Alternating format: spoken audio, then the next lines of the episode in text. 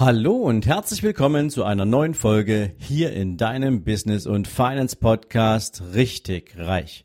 Jetzt gibt es wieder dein Monday Morning Zitat und meine Interpretation davon nur für dich.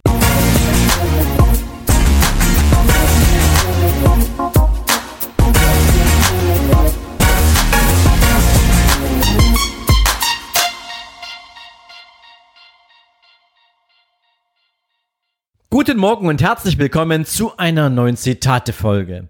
Heute möchte ich dir ein Zitat von Ty Lopez, einem amerikanischen Unternehmer, mitgeben und der sagte mal, reiche Menschen hebeln Zeit mit Geld.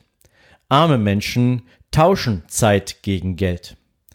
Und ich persönlich habe eine Weile über dieses Zitat nachgedacht, weil ich diesen Begriff von Zeit gegen Geld tauschen so in dieser inflationären Verwendung, wie es in Deutschland aktuell der Fall ist, von all diesen ganzen möchte gern Network Marketing Firmen ähm, nicht mag. Und dennoch habe ich mir darüber Gedanken gemacht, ob dieses Zitat nicht vielleicht tatsächlich zutrifft. Und ich habe mir Gedanken gemacht, die ich heute gern mal mit dir teilen möchte. Und vielleicht kannst du aus diesen Gedanken für dich auch das ein oder andere an Erkenntnis mitnehmen. Stell dir mal vor, du hast einen Stundenlohn, egal ob du jetzt selbstständig bist oder ob du angestellt bist in irgendeiner Aufgabe, aber deine Arbeit wird nach Stundenlohn abgerechnet. Beispielsweise bist du ein Therapeut oder du bist ein Masseur oder ein Anwalt oder ein Steuerberater, dann wird, wenn du einen Stundensatz, nehmen wir mal 150 Euro hast, deine Stunde, dein persönlicher Wert mit diesem Stundensatz verrechnet. Er wird damit in Zusammenhang gebracht und aus Sicht deines Kunden bezahlt er tatsächlich nur deine Zeit. Er bezahlt nicht deine Kompetenz, er bezahlt auch kein Ergebnis, er bezahlt deine Zeit, weil das rufst du ab. Eine Stunde, die er bei dir bezahlt. Bricht die nächste Stunde an, zahlt er den nächsten Stundensatz ebenso. Aber es geht in diesem Moment aus Sicht deines Kunden immer nur um den tatsächlichen Tausch von Zeit, nämlich eine Stunde deiner Zeit, gegen einen Geldbetrag, nämlich den Stundensatz, den du kostest. Und für den anderen sind das Kosten, die er hat. Er betrachtet das nicht als wertvoll, er betrachtet diese Kosten als notwendiges Übel, aber es sind in seiner Wahrnehmung eben nur Kosten. Jetzt nehmen wir mal an, du bringst eine Dienstleistung in den Markt. Du bist ein Coach und zwar ein sehr erfolgreicher, nicht irgend so ein hergelaufener, du bist ein richtig erfolgreicher Coach. Was bekommen Kunden denn dann von dir? Sie bekommen in der Regel eine Leistung. Und diese Leistung lässt sich ausdrücken in Form eines Erlebnisses, was du diesem Kunden verschaffst. Dieses Erlebnis bringt ihn im Zweifel zu einer Erkenntnis, die er weiterverwerten kann. Oder du bringst ihm sogar ein Ergebnis wenn du mit ihm arbeitest und dieses Ergebnis sorgt dafür, dass er Entscheidungen treffen kann, die ihn weiterbringen. Im besten Fall hast du mit ihm auch das Thema Strategie auf dem Tisch und mit dir gemeinsam erarbeitet ihr für sein eigenes Problem, für sein Thema, warum er sich mit dir als Coach auseinandersetzt, eine Strategie, die ihm weiterhilft, die ihm zu Wachstum verhilft. Was bezahlt dieser Mensch in diesem Moment bei dir? Bezahlt er eine Stunde oder bezahlt er eine Leistung? Bezahlt er ein Ergebnis, ein Erlebnis? Wenn du das mal in den Zusammenhang bringst, dann ist das, was der Kunde in dich investiert, praktisch tatsächlich eine Investition, weil das, was er sich erwartet von dir, von dem, was du an Zeit mit ihm verbringst, ist tatsächlich ein Return für das Investment, was er gemacht hat. Und wenn du das mal so betrachtest, dass du für deine Leistung bezahlt wirst, dann kannst du natürlich ganz andere Preise abrufen. Egal, ob du einen, ein, ein Speaker bist und bisher vielleicht für 500 Euro mit deinem Fachthema auf der Bühne standest, ähm, wenn du so viel mehr für Menschen tun kannst, wenn du Menschen damit bewegen kannst, dann darfst du durchaus vielleicht auch 5000 Euro statt 500 Euro für deinen Vortrag nehmen. Du bringst eine Leistung und du musst deine Leistung in ein Wertverhältnis setzen. Das ist extrem wichtig, wenn du verstehen willst, was den Unterschied Macht zwischen einer Stunde deiner Zeit und einem Wert einer Leistung, die du erbringst. Und wir reden jetzt nicht, wie gesagt, so, ähm, wenn wir es mal vergleichen, nochmal das Thema, du gehst zu einem Masseur, du bekommst eine Massage, nach der Stunde gehst du da raus, okay, du fühlst dich gut. Das ist sozusagen das Ergebnis. Ähm, aber du kannst damit nicht viel weiter, viel weitermachen. Du kannst das nicht greifen, nicht nehmen und daraus etwas machen. Es sei denn, dieser Masseur hat beispielsweise für diese Art der Massage noch eine Follow-up-Produkt, ein Follow-up-Produkt, eine Follow-up-Dienstleistung und er gibt dir eine Beratung, die dir dabei hilft, vielleicht künftig leistungsfähiger zu bleiben, dann hast du tatsächlich einen Return on Invest, weil du dann eben aus dieser Beratung heraus andere Entscheidungen treffen kannst und mit diesen Entscheidungen vielleicht ja produktiver bist. Also das mal so als als als eine Idee. Es gibt aber auch noch eine andere Betrachtung, die du bei diesem Zitat mit, anbe mit einbeziehen kannst. Wie verbringst du denn eigentlich selbst deine Zeit?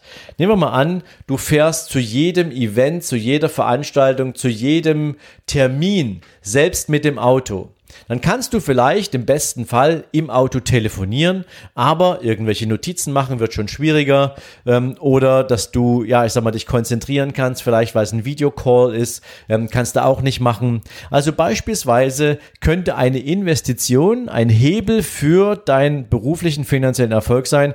Du schaffst dir einen Fahrer an. Das ist nicht für jeden Beruf geeignet, aber wenn du eine hohe geistige Aufmerksamkeit brauchst, wenn du viel geistig arbeitest, wenn du aber am produktivsten bist, ähm, indem du sozusagen alle anderen Ablenkungen vor der Tür lässt, dann könnte es durchaus überlegenswert sein, dass du sagst, ich investiere in einen Menschen, der mich von A nach B fährt, mit meinem eigenen Auto beispielsweise, aber ich setze mich dann hinten rein, kann arbeiten, kann Telefonate führen, kann Verhandlungen managen, was auch immer, du bist in dieser Zeit produktiv und sitzt nicht selbst am Steuer. Du kannst zum Beispiel für all die Dinge, die du sonst selbst tun würdest, das ist so die erste Aufgabe, die man als Unternehmer auch irgendwie so für sich erkennen darf, dir einen Assistenten anstellen. Einen Assistenten, der dich von all diesen Aufgaben frei hält, mit denen du unnötig Zeit verbringst. Also ein simples Beispiel. Du reist gegebenenfalls beruflich viel, ähm, dann darf es doch nicht deine Aufgabe sein, dass du dir all deine Hotels, all deine Flüge, all deine Zugverbindungen selber buchst. Überleg mal bitte, wie viele Stunden deiner Zeit gehen denn für diese Aufgaben drauf, die mit der Wertschöpfung für dein Unternehmen, mit deiner persönlichen Kreativität oder mit dem Wert, den du für deine Mandanten oder Kunden hast, überhaupt nichts zu tun haben. Ja, genauso Buchhaltung. All die ganzen Dinge kannst du wegdelegieren und kannst dir damit freie Zeiträume schaffen, in denen du viel produktiver sein kannst.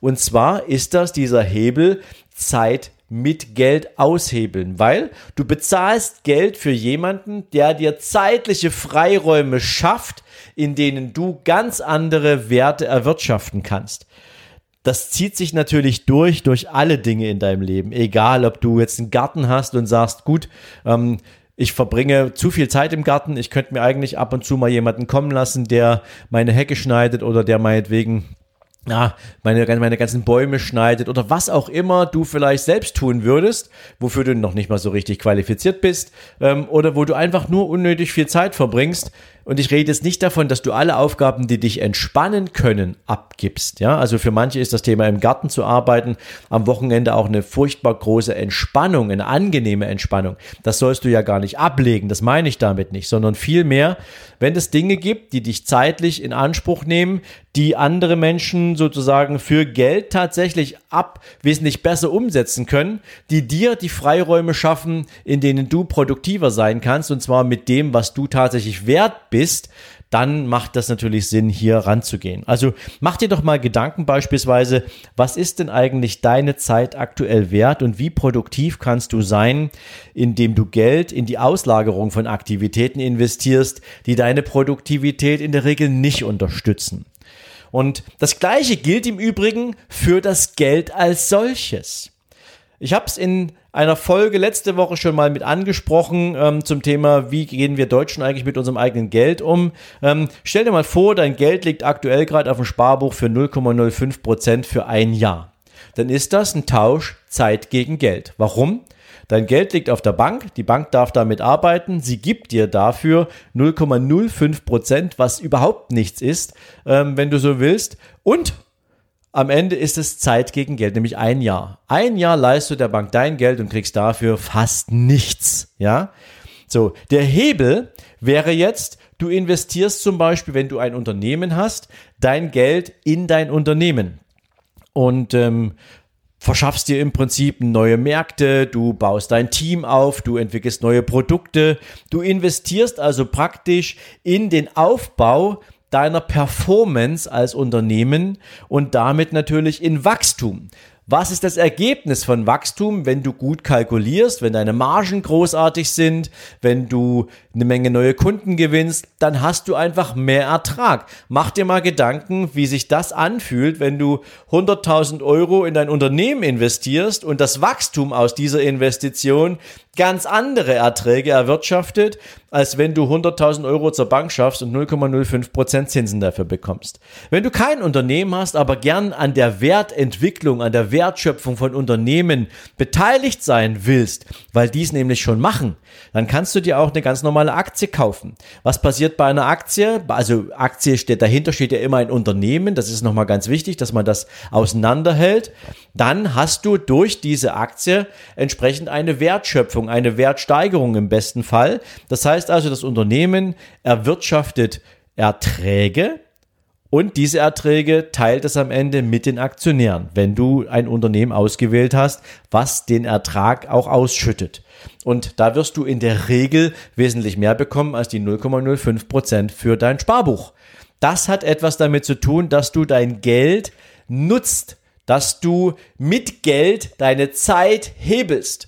Also auch das ist ein wichtiges Element, denn Geld muss produktiv sein, um aus sich heraus wachsen zu können.